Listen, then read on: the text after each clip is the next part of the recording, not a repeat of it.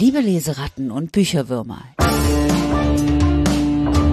Im zweiten Teil unseres Podcasts mit Alena Schröder liest die Autorin höchstpersönlich und exklusiv Passagen aus ihrem Debütroman. Und als wäre das nicht schon Grund genug zu feiern, durften sich die Alphabeten diese zwei Passagen auch noch aussuchen. Viel Vergnügen!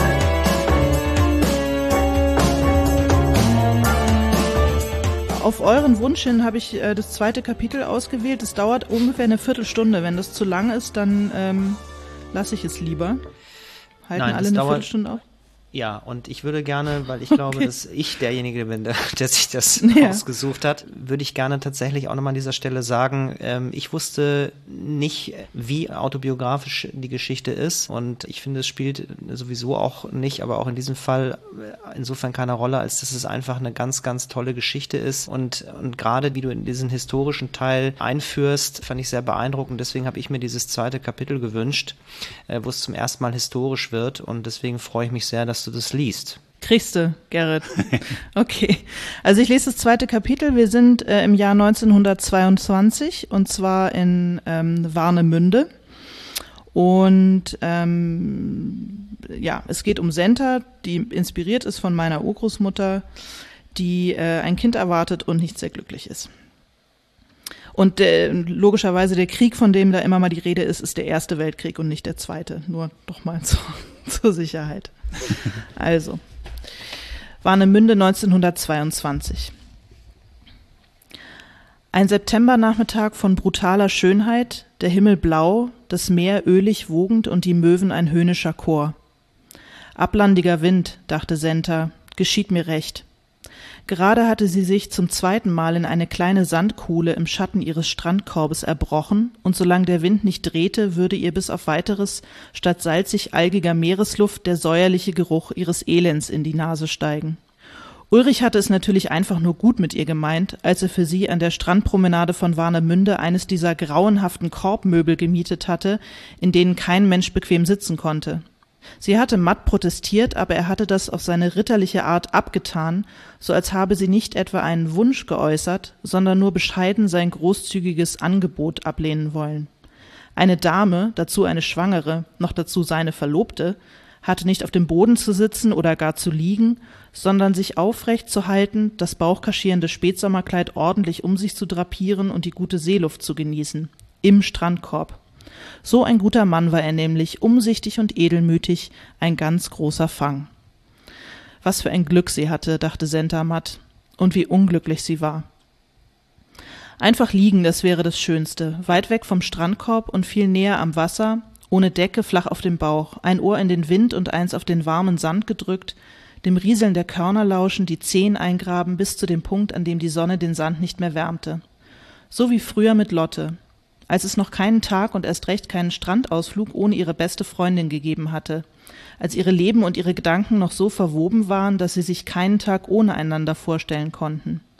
In der unbefestigten Straße ihrer Kindheit am Rand von Rostock, nicht weit von den Werften, da wo die Klinkermietskasernen aufhörten und die geduckten Vorstadtshäuser anfingen, waren sie die beiden Kinder ohne Väter gewesen.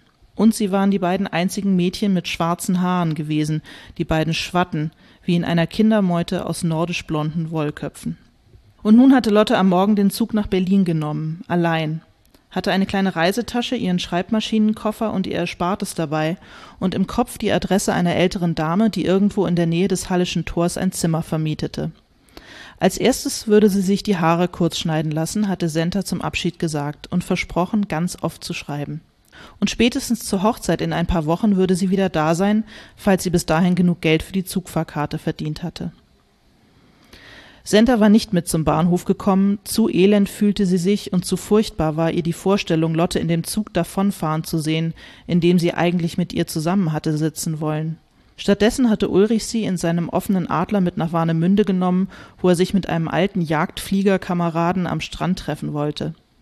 Die Fahrt und die frische Luft würden ihr gut tun, hatte er gesagt, und vor allem seinen Sohn. Denn dass das Kind in Sentas Bauch ein Sohn werden würde, daran bestand für ihn kein Zweifel.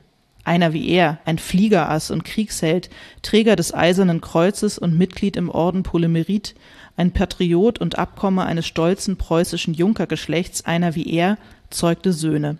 Und dass Senta nun schon seit Wochen speiübel war, sei ein eindeutiges Zeichen dafür, dass in ihrem 18-jährigen Körper ein kräftiger Knabe heranwachse, so hatte seine Schwester es ihm erklärt und die musste es wissen.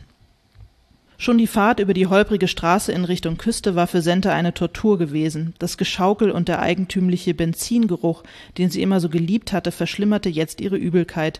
Sie mussten zweimal anhalten, damit sich ihr Magen beruhigen konnte. Ulrich, der sonst so sicher fuhr, schien nervös und aufgekratzt und krachte die Gänge ins Getriebe, als wolle er den Motor für die angespannte Stimmung bestrafen, die zwischen ihnen herrschte. Dabei waren diese Autofahrten vor kurzem noch ihr größtes gemeinsames Vergnügen gewesen. Senta hatte die Geschwindigkeit genossen, den Fahrtwind, die lang ausgefahrenen Kurven, den Blick auf den blonden, selbstsicheren Mann an ihrer Seite. Hättest mich mal fliegen sehen sollen, Kleine, hatte er zu ihr gesagt, wenn er ihren Blick bemerkte, und das hatte ihr gefallen.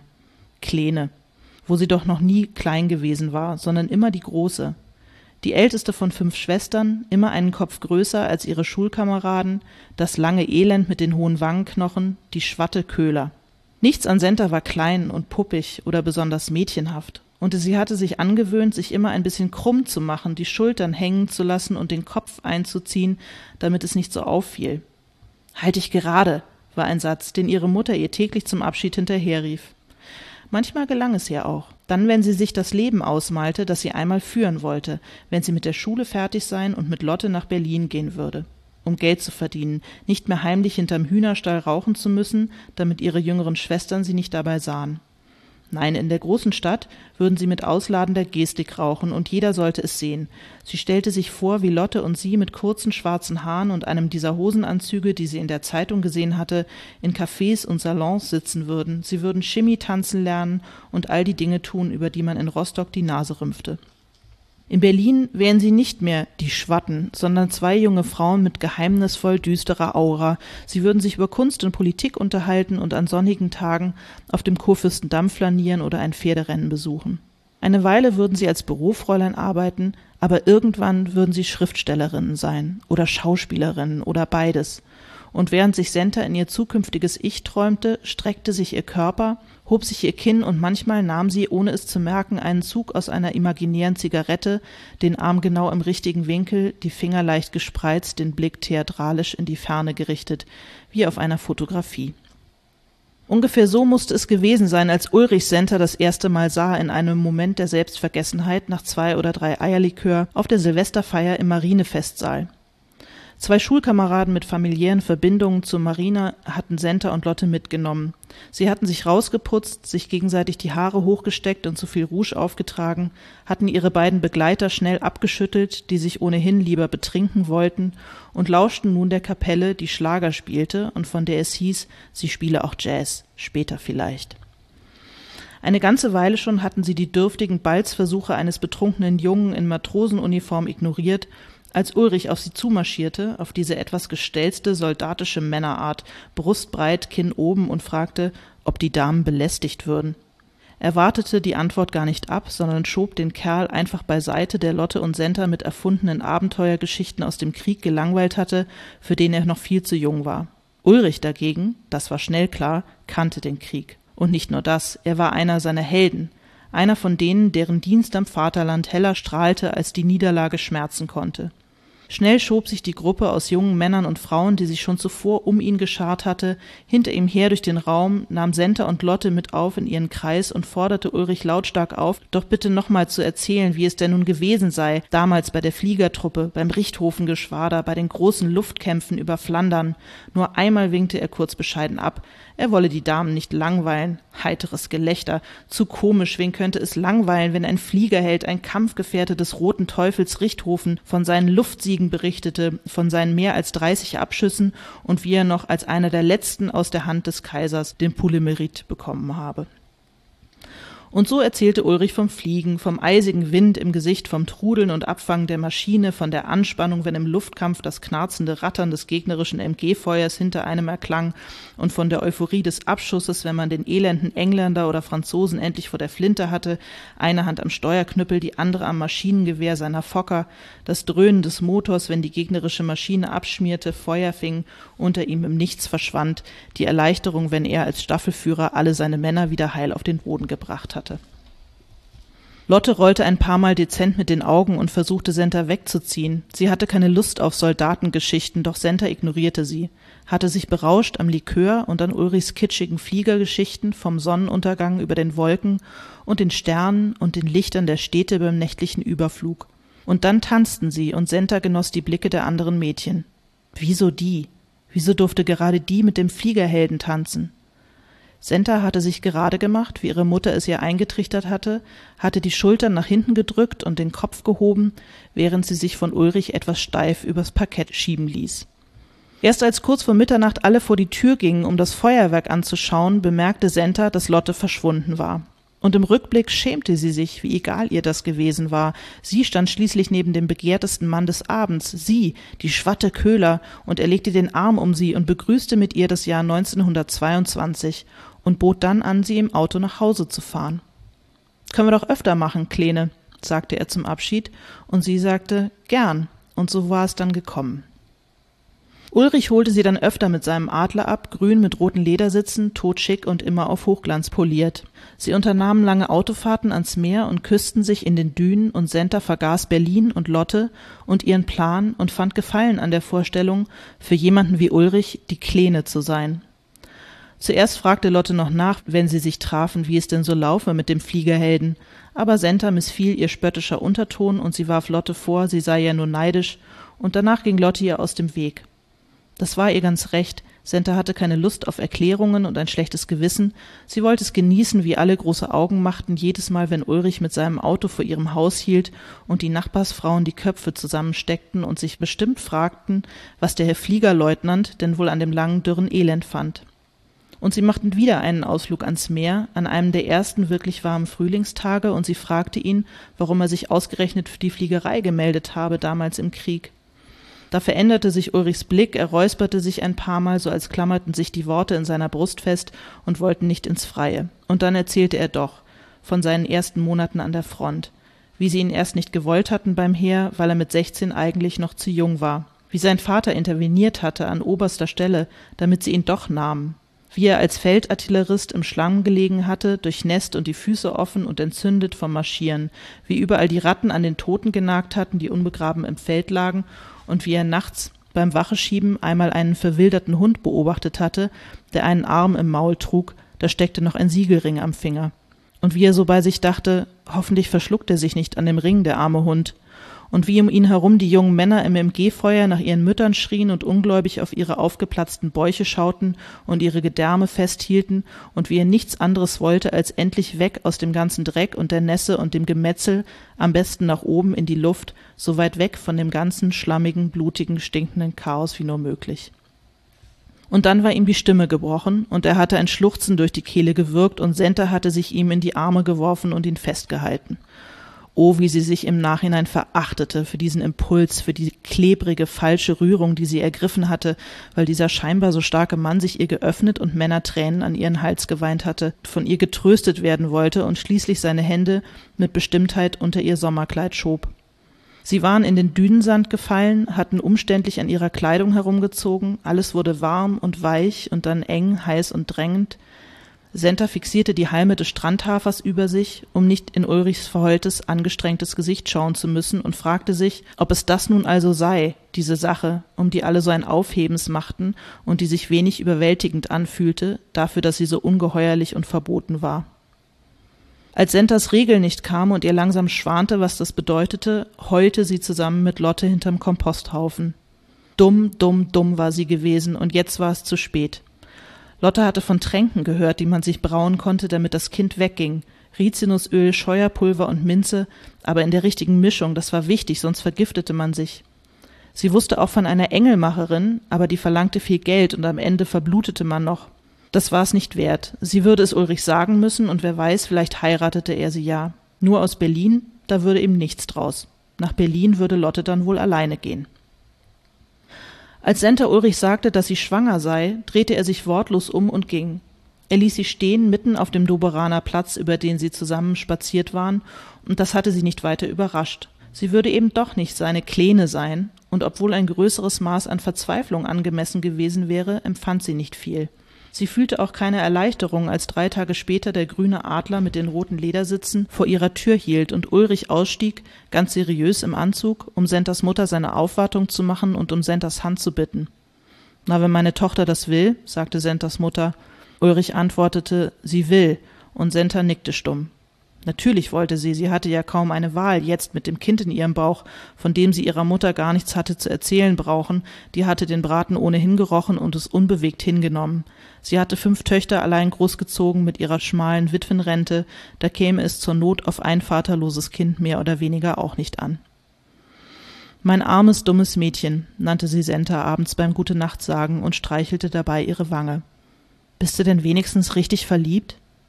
Aber das wusste Senta schon nicht mehr so genau. Sie war verliebt in Ulrichs Blick auf sie, dass er sie gesehen hatte, so wie ein Teil von ihr sein wollte und sie doch eigentlich gar nicht war. Dass er in ihr kurz das Gefühl geweckt hatte, sie könnte sich entscheiden zwischen zwei Leben, einem mit Lotte in Berlin, frei und nur für sich selbst verantwortlich, und einem Leben, in dem sie nur die Beifahrerin sein musste, weil sich um all die komplizierten und schwierigen Dinge der Mann an ihrer Seite kümmern würde.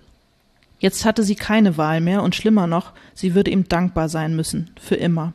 Er hätte es besser treffen können. Stattdessen verhielt er sich anständig und mannhaft, er übernahm die Verantwortung für sein Handeln, fügte sich in sein Schicksal. Was für ein Glück sie hatte mehr als sie verdiente, und alle konnten es sehen. Sie, die Schwatte Köhler, hatte sich einen Kriegshelden geangelt, einen, der noch alle Gliedmaßen besaß und keine schlimmen Kriegswunden davongetragen hatte und der sie hier dekorativ in einen Strandkorb platziert hatte, so dass sie die freie Sicht auf ihn und seinen Kameraden genießen konnte, zwei Männer, die vorn am Wasser Steine nach den Möwen warfen und herumalberten wie zwei Kinder. Endlich drehte der Wind und kam von vorn. Senta schloss die Augen, schmeckte das milde Salz der Ostsee und dachte an Lotte, deren Zug längst in Berlin eingefahren sein musste. Lotte, die bald im Gewimmel der großen Stadt verschwinden und sich auflösen würde in dieser geheimnisvollen neuen Welt, die sich in die Arbeit stürzen konnte und sicher nicht zu ihrer Hochzeit kommen würde, die schon in drei Wochen stattfinden sollte, schnell bevor ihr Bauch nicht mehr zu kaschieren wäre. Lotte würde sie bald vergessen haben und sie würden zwei unterschiedliche Leben leben und niemand würde verstehen, wie sehr Senta Lotte um ihres beneidete. Das Kind in ihrem Bauch fühlte sich an wie ein kleiner Goldfisch, der rechts und links an sein Glas stupste. Senta zog die Seeluft tief in ihre Lungen und kämpfte gegen eine weitere Welle aus Übelkeit und Trauer. Was machst du für ein Gesicht, Kleine? hörte sie Ulrich fragen, der fröhlich und außer Atem auf sie zugelaufen kam, barfuß die Hose bis zu den Knien hochgekrempelt. Es ist wegen dem Kleid, oder? Machst dir Sorgen um dein Hochzeitskleid, was? Wird schon alles rechtzeitig fertig, zerbrich dir nicht deinen kleinen Kopf. Und jetzt komm, wir fahren nach Hause. Das ist ja Rostock, wo wir am Anfang sind, ne? Ja. Und bist du da dann hingefahren, hast dich so umgeguckt oder gibt es da eh äh, Familie? Wie, wie, wie bist du da vorgegangen? Bist ja Journalistin, das ist ja für dich eigentlich dein täglich Brot wahrscheinlich, Recherche. Also es spielt nicht so viel von dem Buch in Rostock, aber ich war natürlich auch in Rostock, habe mich da umgeguckt. Die tatsächliche Familiengeschichte findet in Halle statt, aber ich wollte gerne ein Kapitel, das am Meer spielt. Und von Halle ist es halt relativ weit bis ans Meer, deswegen dachte ich, verlagere ich das nach Rostock, dann können sie nämlich immer schön ähm, hoch nach Warnemünde fahren ans Meer.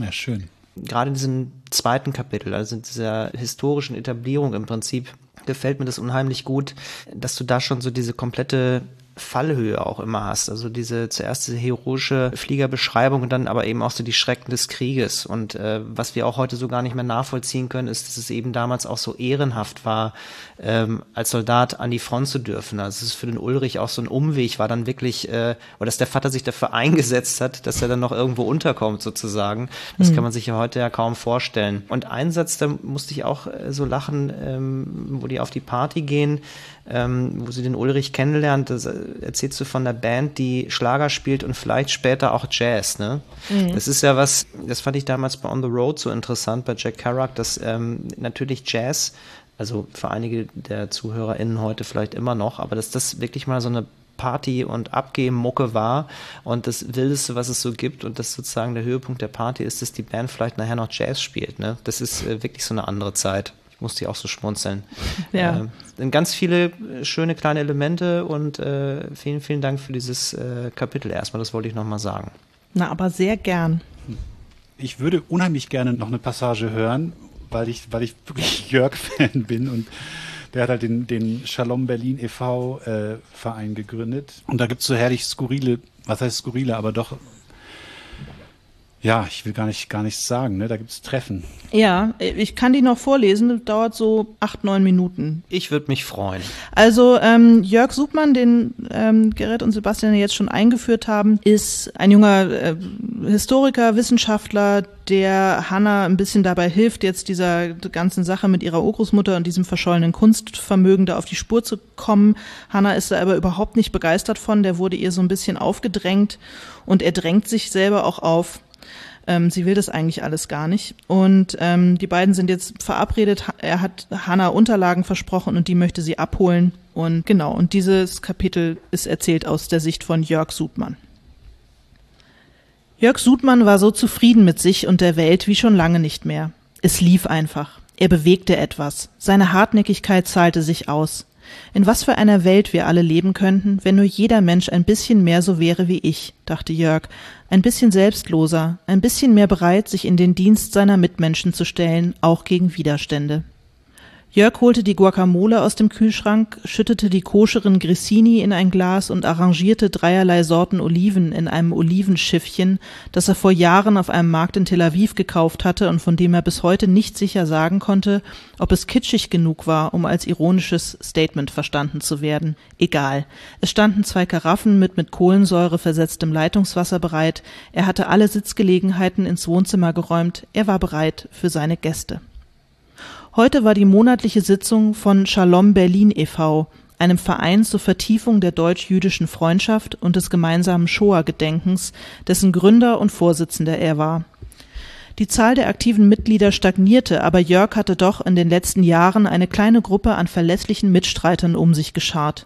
Eine pensionierte Grundschullehrerin, zwei Romanistikstudentinnen, die er auf einer Mischugge-Party kennengelernt hatte – einen Geschichtsstudenten, den er aus einer Facebook-Gruppe namens Böse Banalität kannte, in der Privatfotos aus den Nachlässen von KZ-Aufsehern geteilt wurden, eine engagierte und leicht erregbare Bankangestellte sowie einen dienstunfähig geschriebenen Polizisten, der nun als freiwilliger Wachschutz am Holocaust-Mahnmal patrouillierte und Touristen ermahnte, die zwischen den Stelen für Selfies posierten oder gar darauf picknickten Sie gingen gemeinsam zu Klezmer-Konzerten, besuchten Vorträge von Shoah-Überlebenden, hin und wieder unternahmen sie Exkursionen zu KZ-Gedenkstätten. Es schmerzte Jörg ein wenig, dass er bislang keine jüdischen Mitglieder für Shalom Berlin e.V. hatte gewinnen können. Er hatte mehrere Versuche gestartet, Mitschüler aus seinem Jiddisch-Volkshochschulkurs zu rekrutieren. Auch die Austauschstudenten aus Israel, die ihm gelegentlich an der Uni begegneten, hatten bislang immer abgewunken. So richtig verstand Jörg nicht, woran das lag warum man seine ausgestreckte Hand einfach nicht ergreifen wollte, ihm ging es doch um Dialog. Aber nun war da ja Hanna. Die würde ihm nicht entwischen, sie hatte sich lang gegen seine Hilfe gesperrt und er konnte das ja auch verstehen. Er, der Experte, hatte sie möglicherweise erstmal eingeschüchtert. Und ja, er hatte nicht ganz sauber gespielt, aber was war ihm anderes übrig geblieben? Hanna war da völlig naiv auf einen Schatz gestoßen, eine unerforschte jüdische Familiengeschichte, ein unverhofftes Kunsterbe, eine mysteriöse Urgroßmutter. Jörg beneidete sie geradezu. Und er sah sich als genau die Schlüsselfigur, die jemand wie Hanna brauchte. Er würde der stille Held sein, ohne den Hanna so vieles nicht erfahren hätte.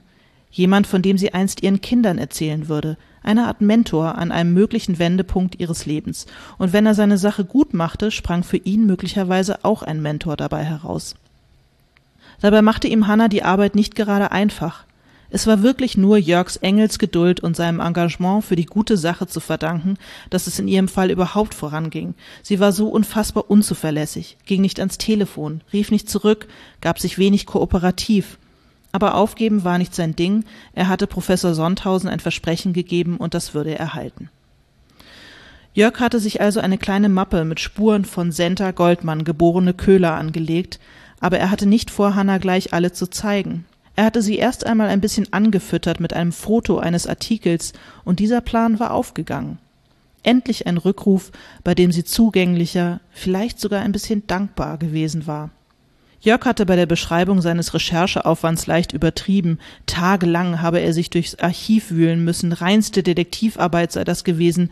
Er hatte Hanna die vollständige Kopie des Artikels versprochen, wenn sie zu seinem Vereinstreffen käme, das ja für sie in jedem Fall von Interesse sein müsste, ein bisschen eingebunden werden in die Holocaust-Gedenkszene Berlins, das würde ihr völlig neue Perspektiven eröffnen.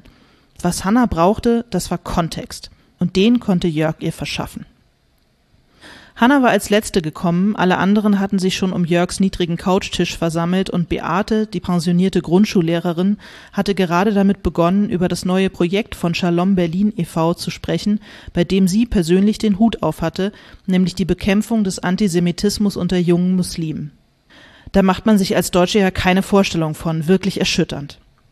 Schon damals, als sie noch im Beruf war, habe sie immer bei sich gedacht, dass man da mal was machen müsste – weil das ja schließlich zum Deutschsein auch dazugehöre, das Gedenken, das Übernehmen von Verantwortung. Naja, es waren ja jetzt nicht deren Vorfahren, die die KZs betrieben haben, warf Lena ein, eine von den beiden Romanistikstudentinnen, und ob der Fokus auf Muslime nicht in die Irre führe, immerhin sei antisemitisches Gedankengut ja überall verbreitet, auch unter Nichtmuslimen, wer wüsste das besser als die Mitglieder von Shalom Berlin e.V., und dass sie ein bisschen unwohl sei, wenn der Verein mit diesem Projekt einen anderen Eindruck erwecken wolle. Ach, papalapap, das ist Integrationsarbeit und Bürgerengagement, sagte Ulla, die sich immer sehr schnell aufregte und irgendwann aus ihrer Stolperstein-Ortsgruppe geflogen war, nachdem sie bei der Verlegung der kleinen Gedenksteine ein paar Mal mit Anwohnern aneinander geraten war. Und jetzt kam ja auch erst die gute Nachricht. Beate hatte Kontakt aufgenommen mit einer Schule in Neukölln. Da kannte sie die Direktorin noch aus ihrer Zeit im Vorstand vom Verband Bildung und Erziehung und möglicherweise würde der Senat Geld bereitstellen, um mit einer Gruppe besonders verhaltensauffälliger Schüler ein Antisemitismustraining durchzuführen und, jetzt haltet euch fest, eine Exkursion nach Auschwitz zu machen. Mensch, toll, tolle Sache, Mensch, Beate, good job, riefen alle durcheinander. Die haben mich natürlich gefragt, warum nicht Sachsenhausen, ist ja viel näher. Aber ich habe denen gesagt, wenn schon, denn schon, sagte Beate. Sie werde jetzt also mal schauen, wie viel Geld da tatsächlich im Topf sei und wie viele Teilnehmer von Shalom Berlin e.V. mitreisen könnten. Aber angesichts der Gefährlichkeit der in Frage kommenden Schüler müsse man sowieso über eine klare Manndeckung und einen eins zu eins Betreuungsschlüssel nachdenken und vielleicht sei es auch besser, wenn noch der schuleigene Sozialarbeiter mitkäme. Jörg spürte, wie ihm die Gruppe zu entgleiten drohte. Manchmal konnte Beate sehr dominant sein und das schätzte er nicht besonders. Außerdem hatte Lena nicht Unrecht mit ihrem Einwand, auch ihm erschien es heikel, den Fokus auf muslimische Schüler zu legen. Ihm war nicht ganz wohl bei der Sache und vielleicht war es besser, Beate in ihrem Eifer ein wenig zu bremsen. Sie hatte ihren Moment gehabt, da wollte er nicht kleinlich sein, aber jetzt war es auch genug. Das war immer noch sein Wohnzimmer hier. Er räusperte sich laut, um das allgemeine Palaver zu unterbinden, denn er hatte ja schließlich auch noch einen Trumpf im Ärmel, beziehungsweise dort am äußersten Ende seines Sofas sitzen, etwas glasig vor sich hin starrend. Ja, hört mal alle her, Leute. Äh, danke, Beate, nochmal. Danke, du hältst uns dann auf dem Laufenden, ja? Bestens. So, ich möchte euch jetzt aber jemanden vorstellen. Eine Freundin von mir, die heute zum ersten Mal hier dabei ist. Hanna, kannst du vielleicht selbst kurz ein paar Worte über dich sagen? Hanna hatte die ganze Zeit auf dem Sofa gesessen und versunken ins Nichts geschaut, so als wollte sie sich unsichtbar machen.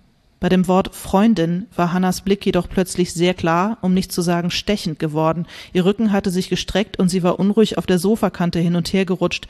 Alle schauten sie erwartungsvoll an.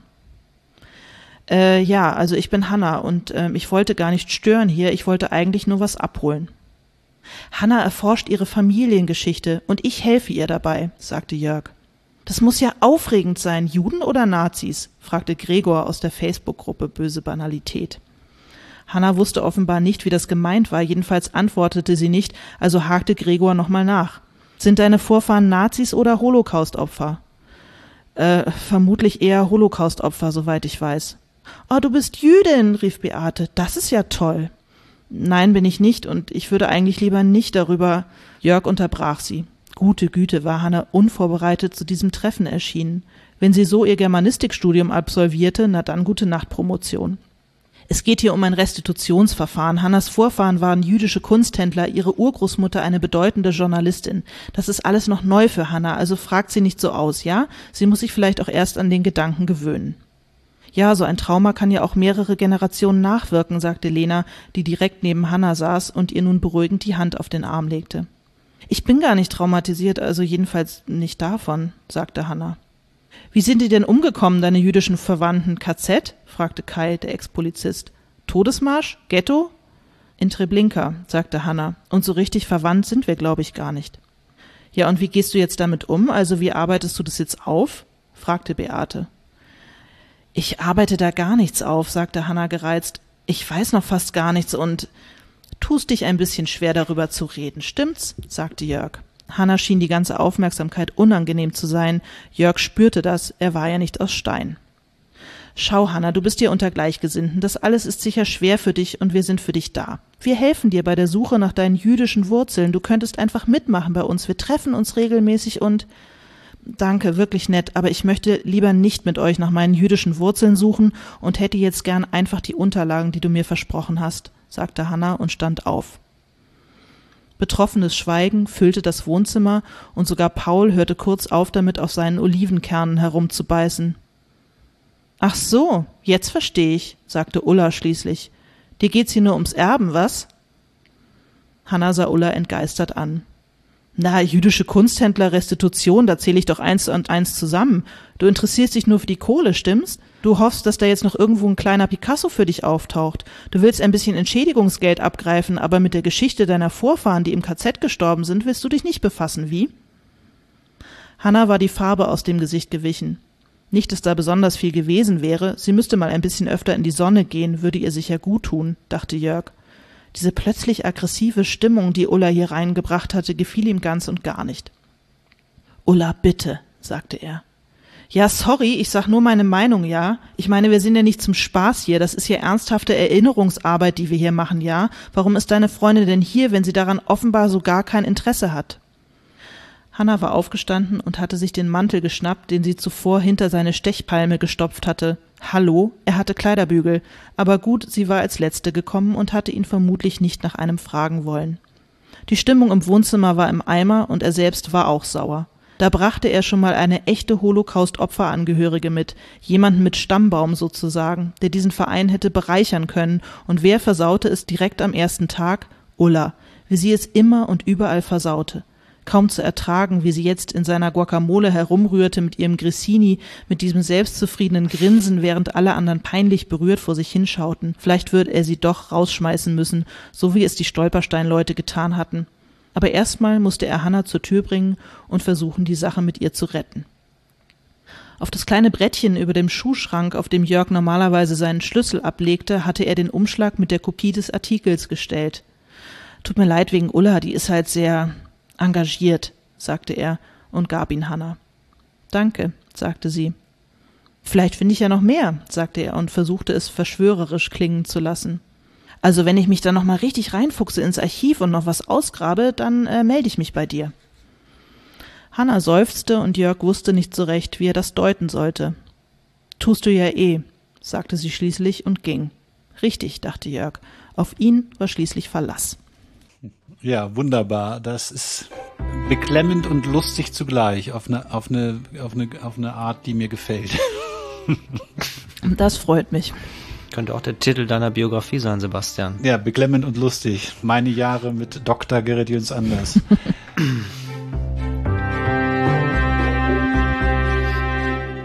Das waren sie wieder, die Alphabeten. Hat es Ihnen auch gefallen? Dann empfehlen Sie uns gerne weiter. Geizen Sie nicht mit Lob und Bewertungen. Wir freuen uns über Rückmeldungen, Anregungen und wüste Beschimpfungen. Auf Wiederhören!